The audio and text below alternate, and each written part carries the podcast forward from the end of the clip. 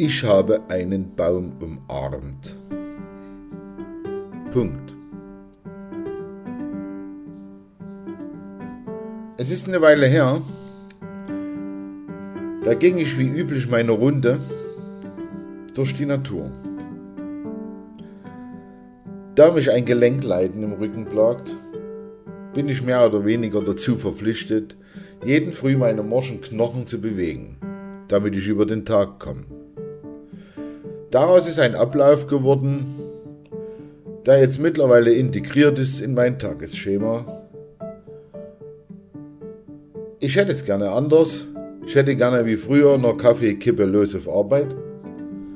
Doch so einfach ist das nicht. Man wird alt. Jetzt kommt mir langsam in meinem Kopf der Satz von früher von meiner Mutter hoch. Junge, bleib immer in Bewegung, mach was für deinen Körper.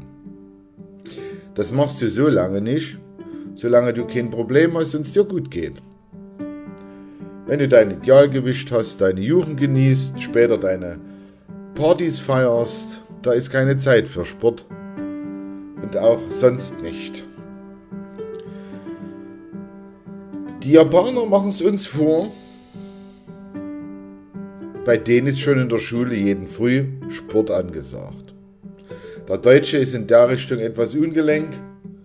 Der einzige Sport beschränkt sich früh darauf, seinen Ellenbogen nach vorn anzuwinkeln, um zur Tasse Kaffee zu greifen und mit einem beherzten zum Mund führen hat sich auch die Fitness erledigt. So ist das halt. Nun, es sind nicht alle so, viele haben es schon erkannt, viele haben schon früher angefangen, ihren Körper zu stehlen und laut Turnvater Jan immer dafür zu sorgen, dass alles schön geschmiert und gedehnt ist. Ich war nicht so ein Typ. Jeder sagte zu mir, Mensch, du machst ja Sport, du bist ja groß und kräftig, was machst du denn für einen Sport? Das habe ich genossen, weil ich wusste, ich tue eigentlich gar nichts und trotzdem sehe ich groß und kräftig aus, passt. Doch dann wirst du älter. Dann siehst du nicht mal nur groß und kräftig aus, sondern dann sehen die Leute dir auch an, dass du dich kaum bewegen kannst. Und dann wird dir auch langsam angesehen, dass da vorne eine Wölbung durch das T-Shirt drückt, die dafür sorgt, dass du dich schon mal nach Hosenträgern umschaust. Oder die morbide Idee im Kopf trägst, ich muss eine Latzhose haben. Und vielleicht dich dabei erwischst, wie du früh mit Jogginghose auf Arbeit gehst. Also all das hat dazu geführt, dass ich meinen morgendlichen Sport in der Natur durchführe und das jetzt schon seit Monaten. Einmal, ich weiß es noch, da lief ich um unseren Entendeich und sah eine junge Frau, die sich paar Mal umguckte. Dann innehielt, zögerlich auf einen Baum zuging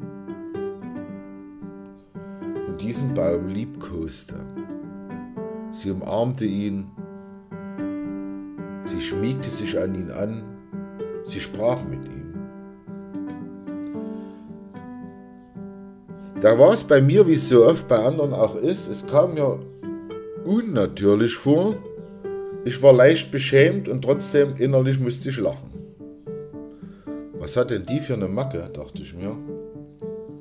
Wie nennt sich diese Krankheit, die sie in sich trägt? Komisch sieht's aus. Nach die anderen Passanten oder die Frühe, die ihren Sport mit in der Nähe trieben, blieben kurz stehen und schauten dumm. Da war das Vorurteil noch groß, dachte ich mir. Ich google halt mal Baum im Arm. Wer weiß, was das wohl bringt. Ich setzte mich dann zu Hause hin. Der Gedanke ließ mich nicht los, dass es ja eigentlich ganz komisch aussah und trotzdem muss es ja einen Sinn haben, weil ja diese Frau, die dieses Baum umarmen tat, wissentlich über ihren Schatten springen musste, weil auch sie ja natürlich innerlich merkte und wusste, genauso wie es mit Nordic Walking Stecken dasselbe ist, in Deutschland sieht das komisch aus. Ich mache mich vielleicht zum Gespött. Jeder Normale würde jetzt sagen, darum tue ich es nicht. Doch diese Frau hat es durchgezogen, also muss es ja einen Sinn ergeben einen Sinn, sich gegen den Spott und den Hohn zu erwehren und doch etwas zu tun, das Gelächter zu ertragen, weil man weiß, mir tut es gut. Wie gesagt, ich googelte Baum im Armen. Am Anfang landete ich schon mal auf ganz interessanten Seiten, die mir zeigten, was Bäume eigentlich untereinander für ein soziales Geflecht sind, wie sie miteinander kommunizieren, wie sie gegenseitig Rücksicht aufeinander nehmen und das wortlos, und wie sie über ihre Wurzeln in das Erdreich und das Pilzgeflecht darin verbunden sind. Interessant, sagte ich mir. Die stehen da jetzt schon 300 Jahre rum. Und trotzdem wissen sie genau, wenn es einem Baum nicht gut geht, geben wir die Nahrung für ihn ab, die wir sonst zu viel aufnehmen würden.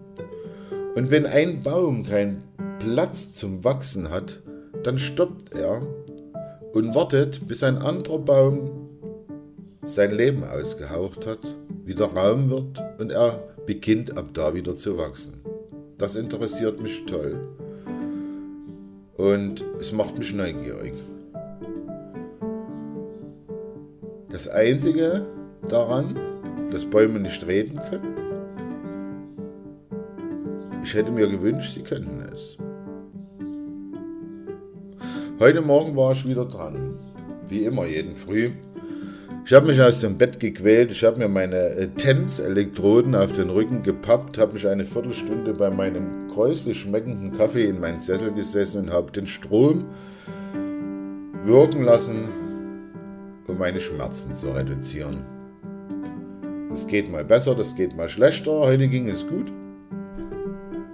Daraufhin folgte mein Gang in den Vorsaal und der Griff zu meinen Nordic Walking Stöcken um auch meine üblichen 2 Kilometer einmal um den Ententeich früh zu absolvieren, inklusive Dehnungsübungen und irgendwo in YouTube angeschauten Quichong-Übungen. Ich begab mich in Richtung Ententeich, stellte mir auf meinem Handgelenk mein Sport, meine Sportuhr ein, die mir anzeigen sollte, wie weit ich schon gelaufen bin, und dies und das und jenes. Ich lief meine erste Runde um den Ententeich, hielt dann inne, suchte mir eine schöne Bank, kramte aus meinem Rucksack mein Sitzkissen. Ja, man wird alt. Ein Sitzkissen gehört irgendwann wahrscheinlich zu deiner Grundausstattung, weil du auf deinem Steiß nicht mehr so gut sitzen kannst. Schon gar nicht, wenn du was mit dem Gelenk hast. Nun kannst du dir den Kopf darüber zerbrechen, ob das daran liegt, dass entweder A. dein Steiß im Laufe des Alters gewachsen ist oder B. deine Arschbacken einfach zu schlaff geworden sind, um dein Gewicht noch zu halten. Ich entschied mich für Letzteres. Das erschien mir logisch. Ich begann meine Dehnübungen auf meiner Bank, schaute immer schön auf meine Uhr, die mich alle zwei Minuten daran erinnerte, ich müsste meine Beine wechseln, meine Stellung wechseln. Dann holte ich mir mein Kniebrett raus, was ich auch noch gekauft hatte im Baumarkt. Man nutzt es eigentlich fürs Gartenbeet, aber auch ich merkte, gewisse Dehnungsübungen im Knien sind auf hartem Boden nicht mehr möglich. Kniebrett drunter, alles gut. Eine Viertelstunde lang tat ich dies und merkte, wie sich einiges entspannt. Mein Handy ausgeholt, auf die Parkbank gelegt, im Videokanal irgendjemand gesucht, der wie jongliert, fünf Minuten nachgemacht. Das sah dann doch schon komisch aus. Wenn Menschen in der Luft nach Dingen greifen, die nicht existieren. Und wenn du da dabei nicht chinesisch aussiehst, keinen Kimono trägst und nebenbei noch irgendwelche Karate-Laute schreien würdest wie Uha, zu, za, dann sieht das für den Deutschen komisch aus. Aber auch das beirrte mich nicht und dann wollte ich nach Hause und dann fiel es mir ein.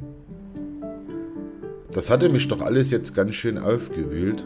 Wie war denn das da mit dem Baum umarmen? Ich schaute mich um. Ich sah einige Leute. Gegenüber war die Krankenkasse der AOK. Menschen standen draußen und rauchten. Rechts kam jemand mit dem Hund spaziert. Das ist so ein Gefühl, als wie wenn du mal dringend pullern musst und traust dich nicht diesen Schritt in der Natur zu gehen, weil dich jemand sehen könnte. Nun müsste ich aber nicht dringend bullern, ich wollte einfach mal einen Baum im Arm.